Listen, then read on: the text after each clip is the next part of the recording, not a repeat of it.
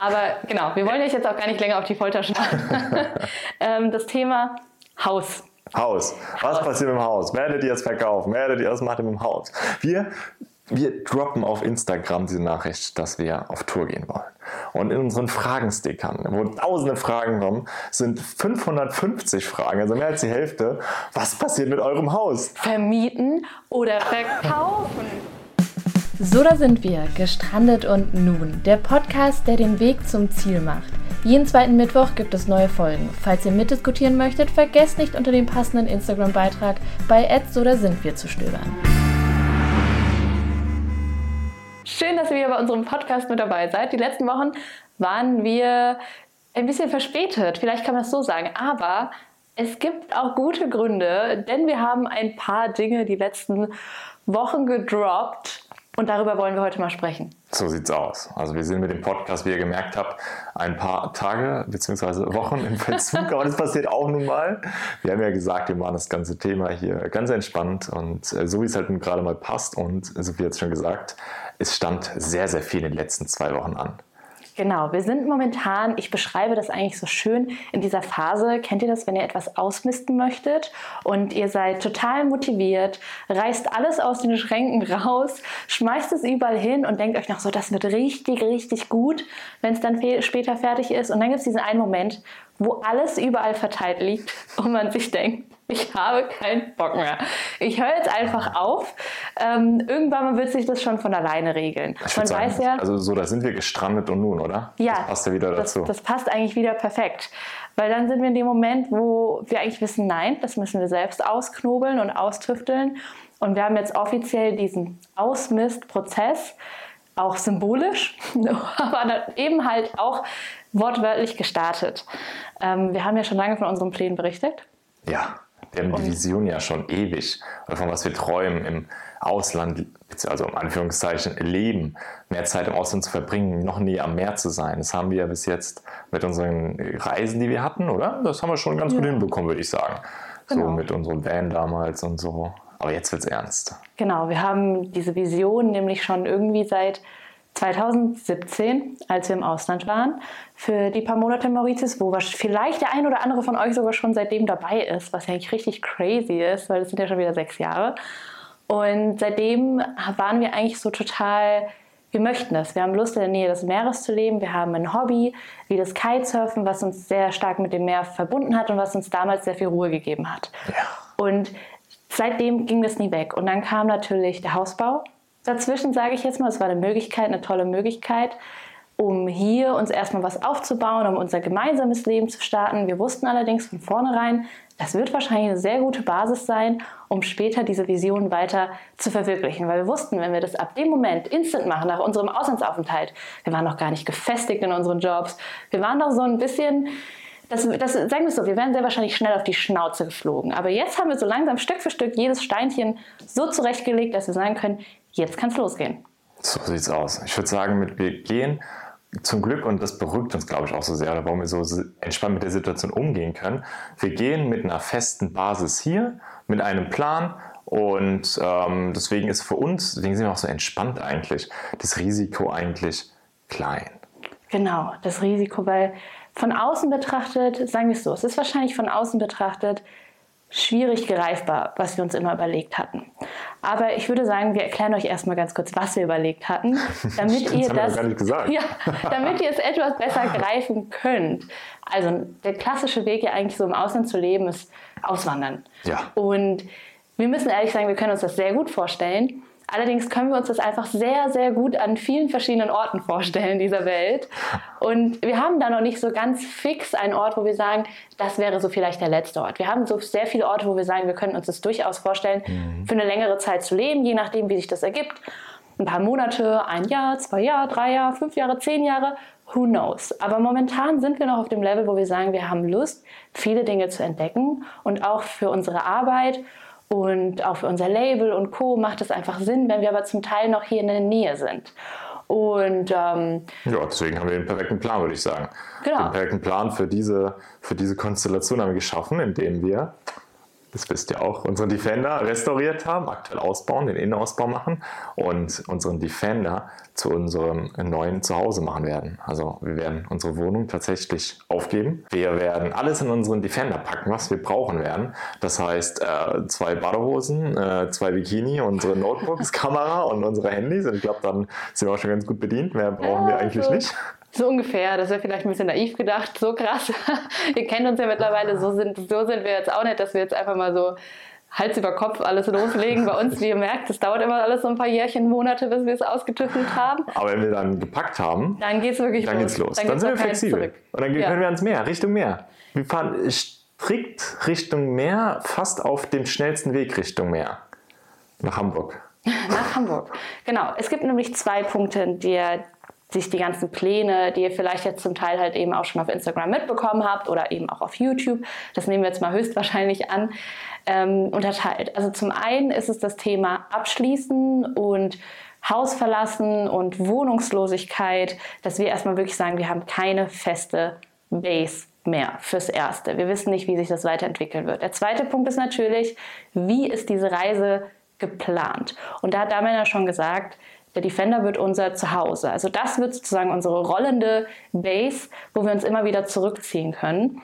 Und diese rollende Base wird nach Hamburg gebracht, um im November von dort aus nach Uruguay, Montevideo gebracht zu werden. Also nach, nach Südamerika, auf einen anderen Kontinent. Das Traurige ist nur erstmal, wir bringen ihn nach Hamburg und wir fahren dann wieder zurück. Wir fahren dann wieder zurück. Der, der, der, geht allein auf Reise eigentlich. Die Wahrheit ist, er geht allein auf Reise mit unserem Hab und Gut und wir gehen wieder zurück. Genau, mit unserem, Mist. also mit einem Container, nicht mit unserem Container. Nee, mit einem Container. mit einem gemieteten Container, den wir uns höchstwahrscheinlich teilen werden. Wir haben da eine ganz tolle Agentur, die uns da mithilft. Falls ihr zu den einzelnen Sachen, wie genau man so eine Overlanding-Reise plant, Dinge wissen möchtet, dann schreibt uns sehr gerne über Instagram eine Nachricht mit Fragen, weil das ist alles natürlich auch ein super ähm, ja, Thema, wo wir uns auch reingefuchst haben, was sehr ausgiebig ist, wo wir sehr viel bestimmt dazu erzählen können, vor allen Dingen spätestens, wenn wir es dann auch gemacht haben und dann auch wissen, was die Erfahrungen so sind und ob der Container, haha, runterfällt. Jeder macht natürlich den gleichen Joke aber höchstwahrscheinlich kommt er hoffentlich an. Das haben wir uns versprochen das von unserer ähm, Overland Shipping Agentur. Und also die Sache ist ja die, wir werden das Fahrzeug abgeben. Es dauert dann circa vier Wochen, bis das Fahrzeug dann in Uruguay, in Montevideo ist. Und in der Zeit werden wir zum Teil nochmal kurz zurückkommen.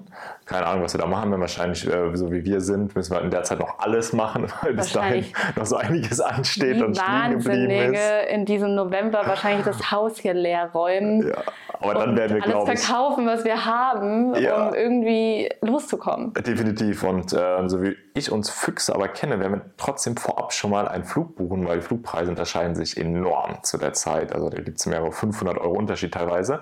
Und wenn wir dann dort ein in Anführungszeichen günstigen Flug haben, den werden wir schon sehr früh buchen, dass wir da einfach ein fixes Datum haben, wann es rüber abgeht nach Uruguay. Und wir sind ja auch noch früher drüben, als unser Auto da sein wird, nämlich aus einem ganz speziellen Grund. Genau. Äh, ihr wisst das vielleicht sogar. Wir waren ja dieses Jahr schon in Uruguay, beziehungsweise ganz am Anfang des Jahres, also eher Ende letzten Jahres, weil dort meine Familie wohnt. Und das ist natürlich ein Mordszufall, dass die ganzen Südamerika-Overland-Reisen tatsächlich oder auch die Panamerikaner, das ist eine schöne Route, die wir uns ausgesucht haben, dazu gleich aber später mehr, die starten entweder in Kanada meistens, Halifax oder in Montevideo, falls man die ganze Strecke machen möchte, oder zum Teil auch mittendrin dann in Kolumbien, Cartagena. Und das ist natürlich riesiger Zufall, weil es könnte genauso gut auch Buenos Aires sein und Buenos Aires ist ja direkt gegenüber von Montevideo und dann müssten wir sozusagen wieder zurückfahren, um meine Familie zu besuchen. Jetzt ist allerdings wirklich tatsächlich alles auf der Strecke. Also meine Family wohnt dort in einem kleinen Dorf, ungefähr so eine Dreiviertelstunde entfernt vom Hafen und das heißt, wir werden dort vorher schon Zeit gemeinsam mit ihnen verbringen. Die haben sich sehr, sehr, sehr darüber gefreut. Und die werden sogar die Chance haben, unser neues Zuhause kennenzulernen. Bisher waren nämlich nur meine Großeltern von dort bei uns hier in Deutschland. Die kennen sogar auch gar nicht, doch, das Haus, nee, das kennen sie noch gar nicht. Das kennen sie das kam, Das Bau. war ja nur bei, beim Bau, genau, das war ja während der Hochzeit. Ja. Da wurde es ja noch gebaut. Und ähm, die lernen dann einfach einen sehr, sehr wichtigen Teil von uns kennen, ganz persönlich. Und das wird wahrscheinlich für uns auch einfach was sehr, sehr Surreales sein mit diesem Wagen, den wir dann über ein Jahr ausgebaut haben, ganz viele Stunden reingesteckt haben, da einfach auf die Hauseinfahrt zu fahren, wo mein Opa aus Menorca dann auch dort wahrscheinlich auf uns wartet, so wie ich ihn kenne, und dass wir da reinfahren mit diesem Wagen, das ist Kennt ihr das? So, so Momente oder Dinge, die total surreal sind, weil man sie einfach niemals im Leben miteinander verknüpft hätte? Man muss ja auch sagen, das Spannende ist, dass du in diesem Haus ja auch deine ersten Schritte gemacht hast. Du bist ja in Uruguay geboren, du bist in diesem Dorf groß geworden in dem Sinne und hast in diesem Haus deine ersten tap, tap, tap, tap, tap in deinen kleinen Plätzchen da, hast du deine ersten Schritte gemacht und jetzt machst du den Riesenschritt oder startest den Riesenschritt von dort aus auf diese große Reise. Das ist doch eine Analogie. Und das oder? gemeinsam mit dir. Und das gemeinsam mit dir. Was für eine Ehre. Was für eine Ehre. Da kriege ich Gänsehaut. es wird einfach so cool. Also dieser Zufall mit Montevideo ist einfach so geil. Und irgendwie für den Start so ein richtig, ja, richtig emotionsvoll und Emotionen. Schöne Symbolik einfach. Symbolik, die, die schön ist womit wir auch nicht Einfach gerechnet schön. hätten. Also das war, hat sich wirklich alles so ergeben und wo ja. wir sagen, hey, das nehmen wir jetzt dankend an und wir müssen auch ehrlich sagen, wir haben vor, wann war das, als wir, als wir auf den Kanaren waren? Da haben wir Marie und Jan von Travel Venture kennengelernt. Mhm. Ne?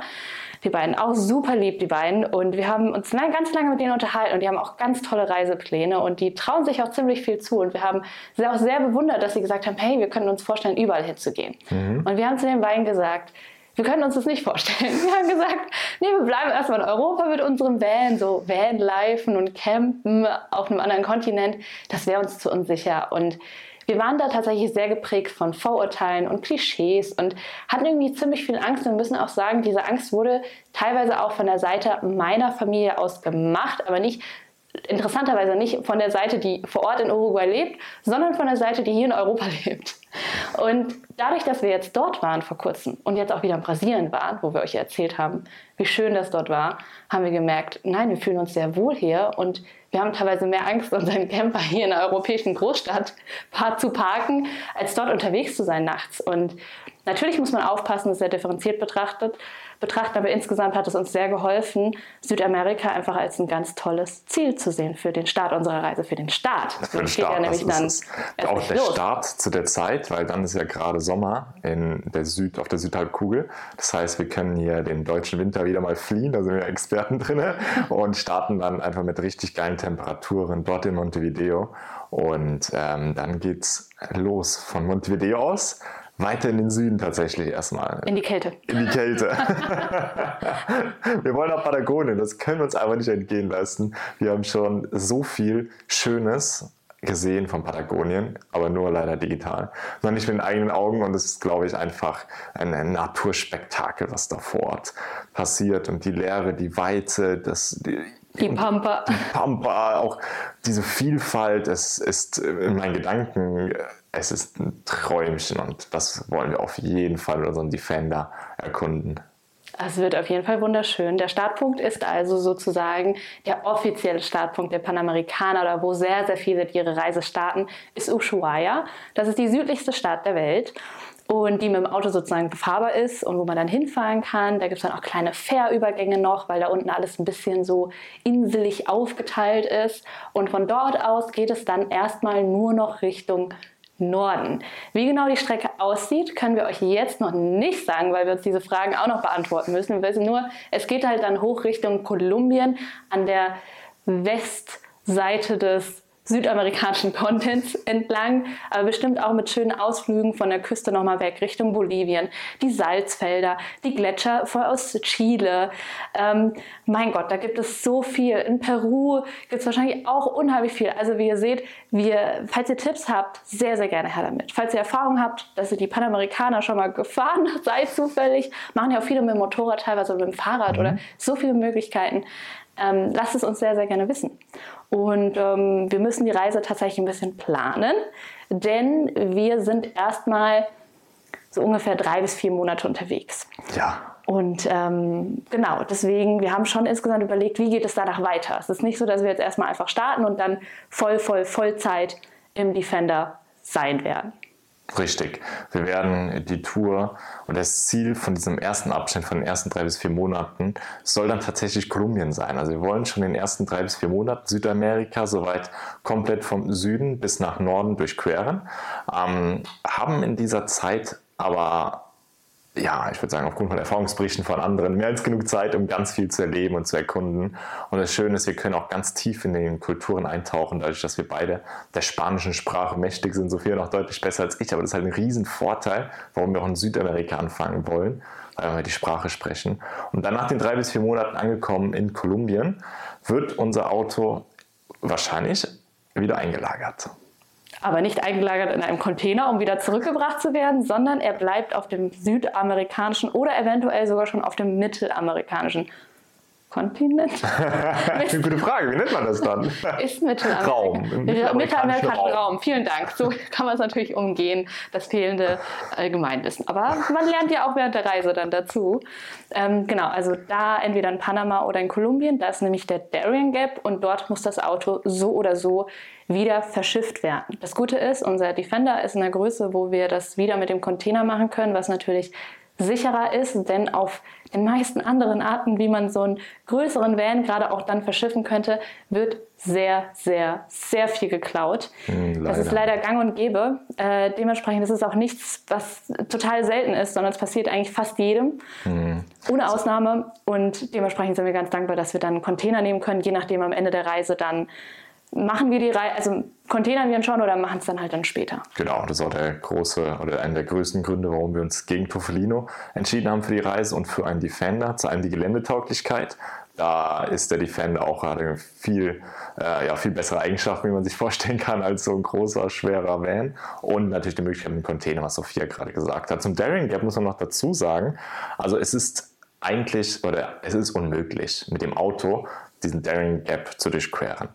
Ja, alleine. man danach nicht ohne Auto sein möchte oder Grund, genau. ähm, sehr viel Schutzgeld gezahlt haben möchte ja, an die verschiedenen ist, Kartelle. Es ist, so, es ist eine gefährliche Route aufgrund dessen, dass da viel Migrationsbewegung ist und das Ganze im kriminellen Rahmen leider, ähm, dass dort keine fest ausgebaute Straße ist, dadurch, dass die Länder kein Interesse haben, die beiden oder diesen Weg mit befahrbaren festen Straßen zu verbinden und es wäre einfach extrem gefährlich und auch respektlos, unserer Meinung nach, wenn man sich da durchtrauen würde, aufgrund dieser Brutalität, die da leider vorherrscht. Deswegen ist Containern da eigentlich für uns die einzige Möglichkeit oder die einzige Option, die da in Frage kommt. Ich finde auch, das ist ein sehr, sehr spezieller Ort und ich denke auch, dass wir über diese Reise hinweg sehr viele historische Orte kennenlernen werden und wir werden auch hoffentlich da über unsere Grenzen hinausgehen, uns informieren und ganz, ganz viel lernen und dieses Wissen hoffentlich dann auch an euch weitergeben können, falls ihr da Interesse habt, etwas tiefer einzutauchen.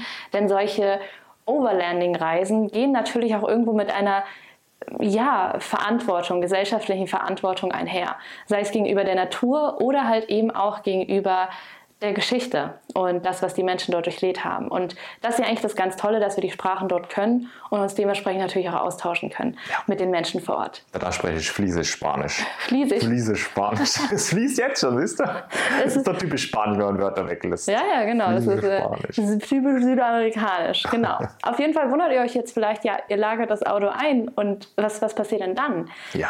Genau. Also wir wissen allein schon, wir können nicht alle alle ähm, ja, Verbindungen hier in Europa kappen. Das geht nicht und das möchten wir auch nicht.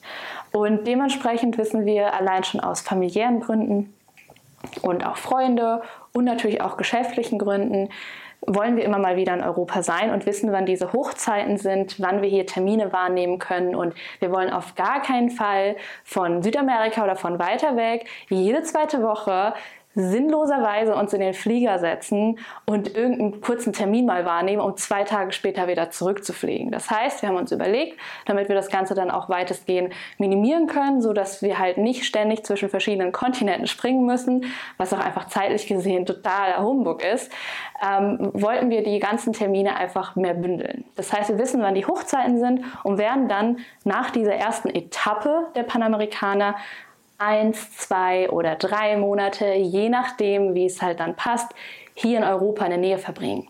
Jetzt fragt ihr euch vielleicht, ja, aber dann hätte das doch Sinn gemacht, das Haus zu behalten. Hm, das haben wir uns vielleicht am Anfang auch gedacht. Und vielleicht habt ihr die letzten zwei Jahre auch mitbekommen, dass wir das ja so gemacht hatten. Wir waren drei, vier Monate in den Kanaren, hatten das Haus behalten, sind wieder zurückgekommen. Falls ihr uns allerdings auch aktiver verfolgt, dann wisst ihr, okay, unsere, also deine Eltern, Damian, ne, die wohnen hier in der Heimat in Mittelhessen. Da ist meine Tante noch. Ansonsten hast du aber auch Familie in Polen. Ansonsten habe ich meine Familie in Menorca oder in der Schweiz. Also auch andere Freunde und Co. sind überall in Europa verteilt. Und auch unsere geschäftlichen Termine sind nicht an einem Ort, sondern an sehr vielen verschiedenen Orten. Dementsprechend, selbst wenn wir hier wären, müssten wir also ständig reisen und unser Haus würde also auch größtenteils leer stehen. Dementsprechend haben wir uns was anderes überlegt. So ist es. Das würde absolut keinen Sinn machen, wenn wir dann hier ortsgebunden wären. Deswegen werden wir auch hier vor Ort in Europa, europaweit, flexibel wohnen. Also wir werden unsere Mieteinnahmen, so kann ich eigentlich sagen, unsere Mieteinnahmen, die wir durch unsere Wohnung haben werden, zum einen natürlich nutzen für unsere Reise, um das umzusetzen, aber zum anderen auch dann nutzen, um andere Wohnungen anmieten zu können. Und da gibt es tolle Plattformen, wo man auch monatsweise einfach Wohnungen anmieten kann. Kennt man Airbnb oder Co. Und so können wir dann immer egal wo wir gerade sein müssen, uns etwas anmieten, dort einen längeren Zeitraum bleiben, alles erledigen und dann wieder weiter reisen können. Und äh, dadurch ist es hoffentlich auch möglich, dass wir mal bei Sophias Mama leben können in der Schweiz oder vielleicht mal auf Menorca bei Sophias Opa oder natürlich auch in der Nähe von meinen Eltern. Die haben bestimmt immer ein Zimmer frei. So wie ich die kenne, die machen die ganze Bude frei für uns. Die leben irgendwo im Keller oder draußen im Zelt. Hauptsache, wir kommen auch noch zu denen vorbei. Also das wir werden wir auf das jeden Fall auch machen. Nein, also wir nicht also, nee, im genau. Zelt schlafen lassen. Nee, genau, das nicht, aber wir werden auf jeden Fall hier vorbeikommen. Also. Definitiv. Und deswegen, wir freuen uns da so sehr drauf, weil wir dann noch flexibler sind und noch näher bei Familie sein können. Deswegen haben wir auch nicht die große große Sehnsucht oder die Angst, dass wir auf Reise so ein, unsere Familie dann so vermissen werden, nicht sehen werden, sondern wir haben diese Möglichkeit, dass wir ganz intensive Zeit mit denen verbringen können und dann unterm Schnitt wahrscheinlich sogar mehr Zeit mit denen verbringen werden nächstes Jahr als aktuell, weil wir nur zu Hause uns gefühlt äh, einsperren und unterwegs sind, weil wir so viel erledigen. Genau, also, wir flüchten schon teilweise, also das mhm. muss man ja schon sagen und deswegen, wir haben da keinen Bock mehr drauf zu flüchten. Also wir möchten nicht ein Leben führen nonstop, wo wir sagen, wir haben das Gefühl, wir müssen jetzt auf einen gewissen Punkt hinarbeiten und dann ist es erst richtig gut. Nein, das soll der Alltag sein, wo wir jeden Tag sagen können, ja, eben gerade ist es richtig gut. Und wenn dann erst der nächste Step kommt, dass wir jetzt wieder für drei, vier Monate in Europa ist, dann kommt er halt. Aber bis dahin haben wir ein gutes Leben. Und dann sind es verschiedene Phasen. Und so kriegen wir es halt natürlich mit Familie und Freunde hin und vor allen Dingen auch mit unserer Arbeit. Und ich denke auch, dass es an sich ganz spannend ist, weil ich denke, es gibt die wenigsten, die sich wirklich eins, zwei Jahre oder drei Jahre aktiv nehmen können, um solche krassen Reisen zu machen.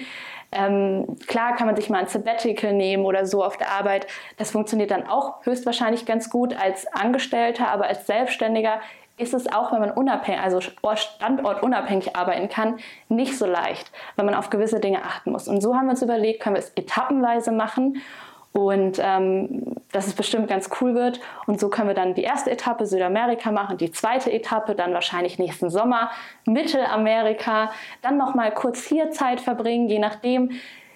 Und dann später natürlich auch Nordamerika machen und dann vielleicht schauen, wer weiß, ob unser Defender dann weiter verschifft wird, vielleicht Richtung Australien, vielleicht kommt er zurück, vielleicht kommt er auch schon mittendrin in Kolumbien zurück, weil wir sagen, das geht nicht oder es funktioniert nicht so, wie wir uns das vorgestellt haben. Man kann sich viele Dinge sehr viel ausmalen man wird es sich erst beantworten können, wenn man dabei ist. Und das ist ein riesiges Abenteuer mit tausend Fragen, die wir uns auch währenddessen beantworten müssen. So ist es, währenddessen trifft es gut. Jetzt wären aber die Antworten nicht drauf. Und so wie Sophia es gerade auch gesagt hat, das Schöne, deswegen habe ich anfangs gesagt, dass wir kaum Risiko haben, weil die komplette Flexibilität immer noch erhalten bleibt. Und wir haben, wir würden uns niemals schämen, wenn wir dann sagen, in Kolumbien sagen würden, nee, das ist genug für uns, jetzt geht's heim. Wir würden es niemals aus Zwang machen. Wir wollen das, diese Reise genießen, wir wollen es leben, wir wollen so vieles lernen, von den Kulturen vor Ort lernen.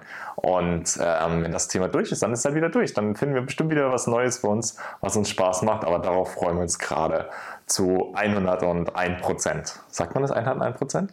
Zu 1001 Prozent. Zumindest so möchte. sehr. Ich glaube, alles über 100 Prozent ist eh eigentlich absurd. eigentlich, wenn man es jetzt faktisch betrachtet. Ähm, ja, aber es ist schon, es ist sehr, sehr spannend. Und ich denke, vielleicht ist es auch ganz spannend für euch. Vielleicht habt ihr gewisse Fragen oder ähnliche Visionen und ja, möchtet vielleicht ein paar Infos dazu auch haben, wie gesagt, direkte Fragen könnt ihr uns immer sehr gerne bei Instagram so da sind wir stellen. Und wahrscheinlich gibt es eine Frage, die als allererstes fast jedem in den Kopf geploppt ist. Was passiert mit Estelma? Was? Natürlich wird unser Label, unser Fashion-Label, es wird wir werden es noch intensiver führen. Es wird auch, also wir haben jetzt uns alle Strukturen geschaffen, dass wir von der Ferne aus das Ganze handhaben können. Wir haben ein tolles Team um uns herum, wir haben jetzt eine tolle Fotografin. Hat auch vier Jahre gedauert. Also das darf Jahre man jetzt mal nicht unterschätzen, weil viele denken, es passiert von heute auf morgen. Aber ja. nein, wir haben vier Jahre dran gearbeitet. Richtig, wir haben volles Vertrauen in unsere Schneiderei. Die wissen genau, wie wir es mal haben wollen und wir machen kennen die Materialien wollen. mittlerweile. Wir kennen die Materialien und wir können alles von der Ferne aus machen und handhaben und über ganz viele Calls. Äh, auch da sind wir jetzt eingespielt und werden ganz viele neue Styles in der besten Kulisse Südamerikas präsentieren können. Also das, die Frage, ihr könnt euch beruhigen, SMA wird es noch weitergeben. Genau. Und jetzt zur zweitmeisten Frage. Dann da, möchte ich noch ganz kurz hinzufügen, das heißt so viel, wie es wird sich für euch auf jeden Fall nichts verändern bezüglich Estema. Und das freut uns natürlich sehr, weil es bleibt ein Herzensprojekt. Das ist eine wichtige Konstante in unserem Leben und das macht uns auch unheimlich viel Spaß. Aber jetzt wirklich. Die einzige Konstante die wir seit vier Jahren haben. Na, warum wir gegenseitig? Wir sind auch schon lange konstant. Ach, Ich muss ja sagen, wenn man uns von konstant. außen betrachtet, dann sind, ist unsere Beziehung ja eine krasse Konstante. Für viele ja. ist das immer auch so eine krasse Unvorstellbare für ja. äh, auch gerade jüngere Generationen. Mein Gott, wie kann man so lange zusammenbleiben und so. ähm, aber alles drumherum ist bei uns ja sehr unkonstant gewesen, schon immer.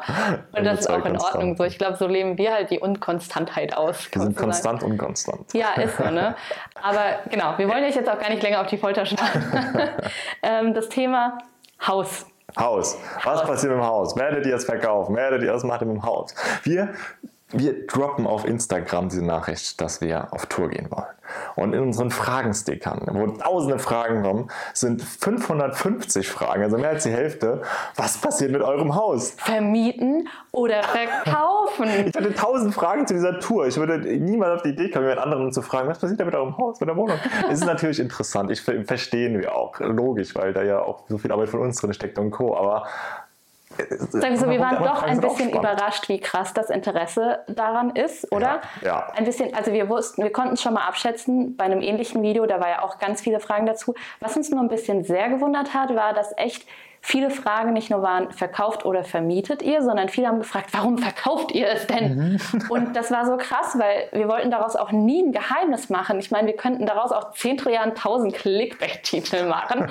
Daran haben wir aber kein Interesse, weil weil was, also ich finde es bescheuert. Das ist einfach eine normale Frage. Und die Frage ist halt, ob wir es verkaufen oder vermieten. Und mich hat es ehrlicherweise gewundert, dass so viele davon ausgehen, dass man das Haus dann auf jeden Fall verkauft. Mhm. Also wir haben ja schon immer, schon von Anfang an, noch nie ein Geheimnis gemacht bei allen unseren Vlogs und als wir das Haus gebaut haben und angekündigt haben, dass wir ein Grundstück haben und blablabla, haben wir immer gesagt, dass wir es als Investition sehen und dass es für uns ein toll, eine tolle Basis ist, eine tolle zufällige Möglichkeit auch damals. Das war nie, also es waren wirklich so viele Zufälle. Falls ihr die Geschichte dazu kennt, wir haben einen Hausbau-Podcast auch dazu. Scrollt gerne mal ein paar Episoden runter. Da erzählen wir das sehr ausführlich was ein krasser Zufall das damals war und dass wir total dankbar für diese Möglichkeit waren. Aber wir haben halt nie ein Geheimnis gemacht, dass wir da nicht alt werden. Also wir haben von vornherein ja. gesagt, wir haben gar nicht vor, hier alt zu werden und unsere Rente hier zu verbringen. Und das ist das Haus für all unsere Ewigkeit. Richtig. Und das ist, glaube ich, das, das, was viele immer noch nicht ganz verstanden haben, die das gefragt haben. Weil für ganz, ganz viele, und das ist ja auch schön, ist dann so ein Hausbau für, die denken dann, welche möchte ich alt werden? Wie kann man dann bloß sein Haus aufgeben für so eine Reise? Und diesen Gedanken haben wir halt wirklich nie gehabt. Nie. Nee, nie. Sondern Für uns ist es kein immer Aufgeben. ein Zwischenschritt. Genau, kein Aufgeben. Es war immer ja. so ein Schritt dazwischen, ähm, für, um unsere weiteren Träume zu erfüllen. Deswegen fällt es uns überhaupt nicht schwer, dieses Objekt Objekt sein zu lassen und nicht irgendwie ein Herzensthema, mhm. sondern ähm, das Ganze sachlich zu sehen und sagen, hey, da vermieten wir das doch. Das ist eine gute Einnahmequelle für uns. Und damit können wir doch die, alles, was wir in der Zukunft vorhaben, mit finanziell unterstützen. Und ähm, ja, das beruhigt uns insgesamt sehr. Anstatt dass Absolut. wir es nicht abgeben können, freut uns eher, dass wir das nutzen können. Das, genau, dass jemand anderes das sozusagen nutzt ja. in dem Fall. Und dass wir das natürlich nutzen können in dem Sinne, dass es für uns eine gute Basis ist.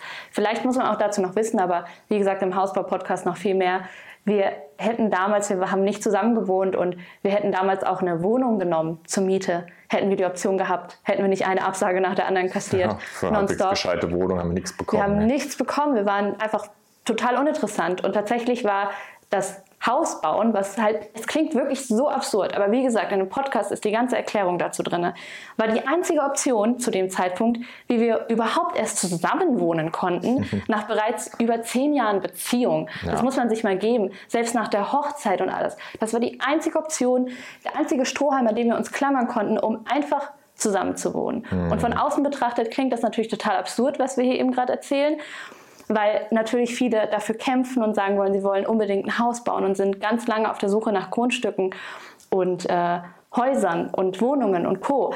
Und für uns war das damals die einzige Option. Wir hatten gar keine andere. So und ähm, ja, wie gesagt, der Hintergrund in dem Podcast.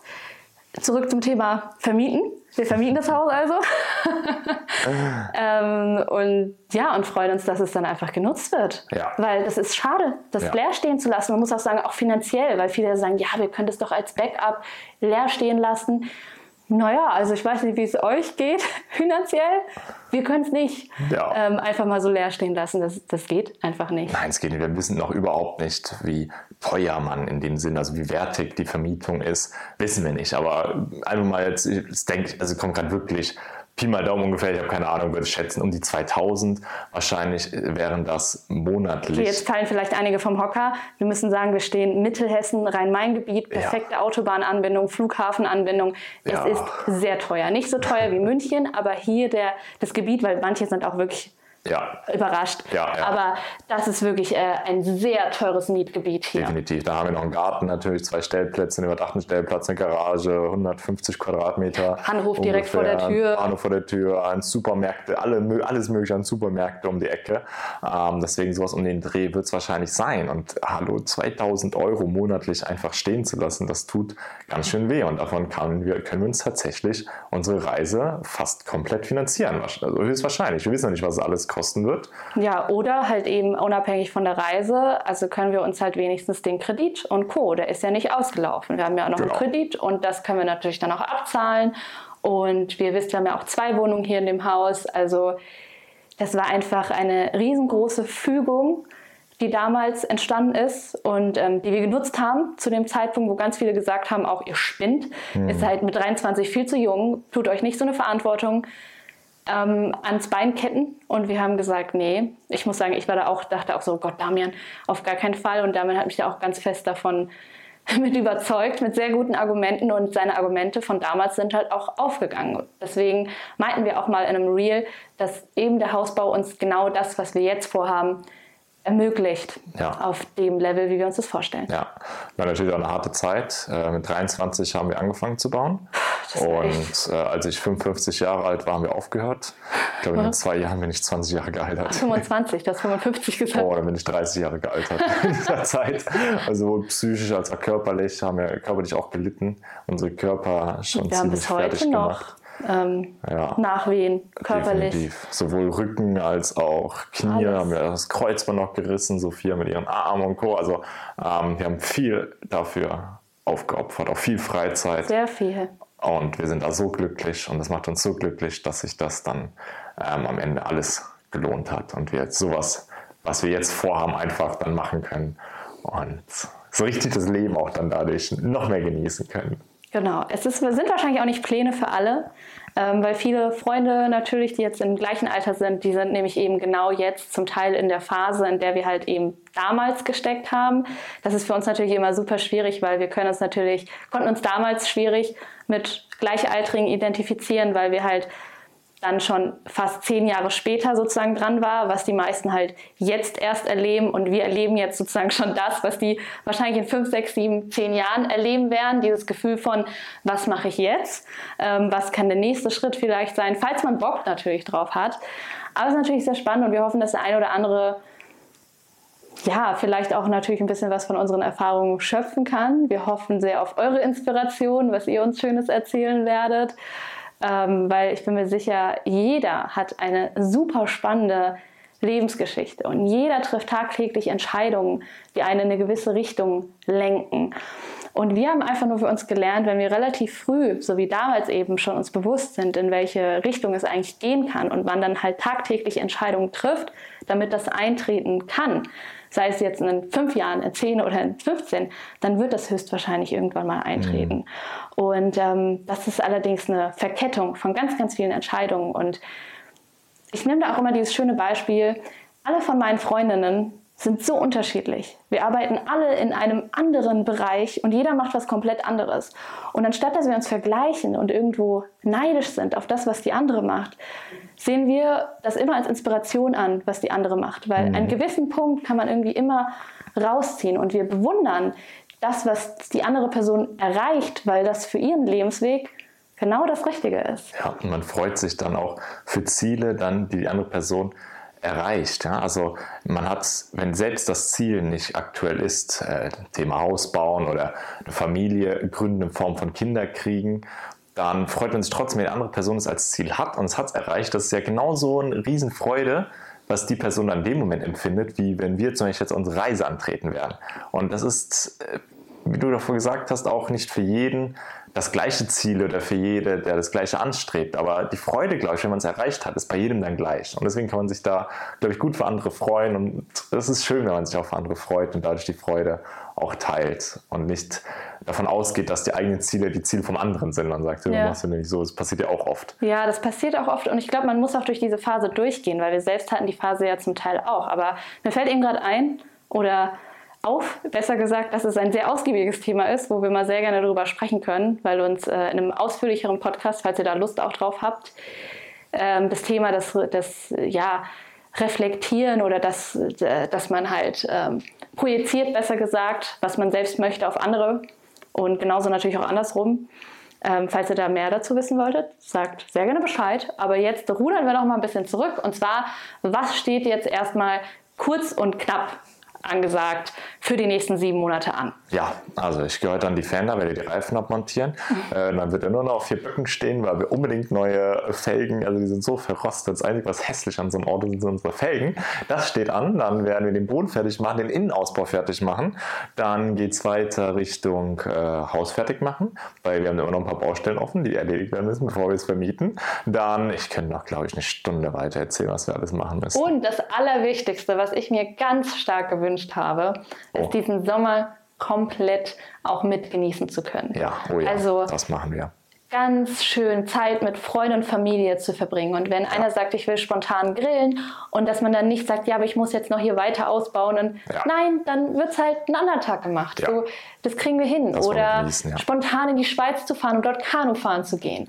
Oder keine Ahnung, deine Oma noch mal in Polen zu besuchen, wenn ja. es dann klappt. Also diese Sachen, darauf freue ich mich auch sehr und dementsprechend ist es auch gut, dass wir dieses Datum jetzt schon so früh fix gemacht haben. Sieben Monate gehen dann doch auch schneller um, als man denkt. Mhm. Aber gleichzeitig versuchen wir jeden Tag etwas zu machen, was uns voranbringt. Also entweder ein bisschen was am Ausbau, dann ein bisschen was am Haus und gleichzeitig aber das Leben an sich nicht vergessen. Ja, genau. Und die goldene Regel ist ja die, man braucht so lange, wie man Zeit hat.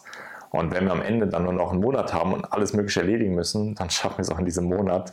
Wie gut es erledigt ist, eine andere Sache. Aber wir finden dann Lösungen. Also wir machen uns da gar keinen Stress. Und ja, doch, ich freue mich riesig auf diesen Sommer, muss ich sagen. Auf diesen Sommer, auf diesen Winter, einfach das Jahr, auch meine Fahrradtour auch noch, muss man ja auch sagen. Ja auch noch. Ich habe noch eine riesen Fahrradtour vor, wo ich mich enorm drauf freue. Enorm. Also da, ja, einfach, einfach geil. Sehr schön. Da wird es bestimmt wahrscheinlich auch nochmal einen eigenen Podcast geben zu den Erfahrungen, die Damian macht bei 1000. Mhm. 300 Kilometer, 15.000 ja. Höhenmeter, so war das, ne? Oh Gott, diese Zahlen sind so absurd. 1500. ja. Den letzten, wie viele Höhenmeter ich gemacht? 200 und ich war am Arsch. ich muss ein ja. bisschen trainieren. Genau, deswegen. Also wir hoffen, der Podcast hat euch gefallen. Ihr habt vielleicht ein paar mehr Fragen beantwortet bekommen oder es war einfach in dem Sinne ausführlich, dass ihr ein bisschen besser kennenlernen könnt, wie wir ticken in der Hinsicht. Und falls ihr ähnliche Erfahrungen gemacht habt oder vielleicht auch wohnungslos seid oder so einen gewissen Traum hegt und schon Erfahrungen gemacht habt und sie uns einfach mal schildern möchtet, dann schreibt uns sehr gerne eine Privatnachricht auf Instagram oder kommentiert das auch sehr gerne einfach unter dem Beitrag mit den Fahnen, wo wir das angekündigt haben. ja, wir sehen uns auf jeden Fall ansonsten, beziehungsweise hören uns besser gesagt. Ich sage immer sehen, weil ich es sonst von Videos gewohnt bin. wir hören uns bei unserem nächsten Podcast, hoffentlich in zwei Wochen. So ist es. Und bei Themenwünschen auch immer sehr gerne. Her damit. So ist es. Das klingt nach einem Plan. Ja, ne? Und jetzt gehe ich ab an die Fender. Jetzt machen wir weiter. Bis bald und bis zum nächsten Podcast. Tschüss. Tschüss.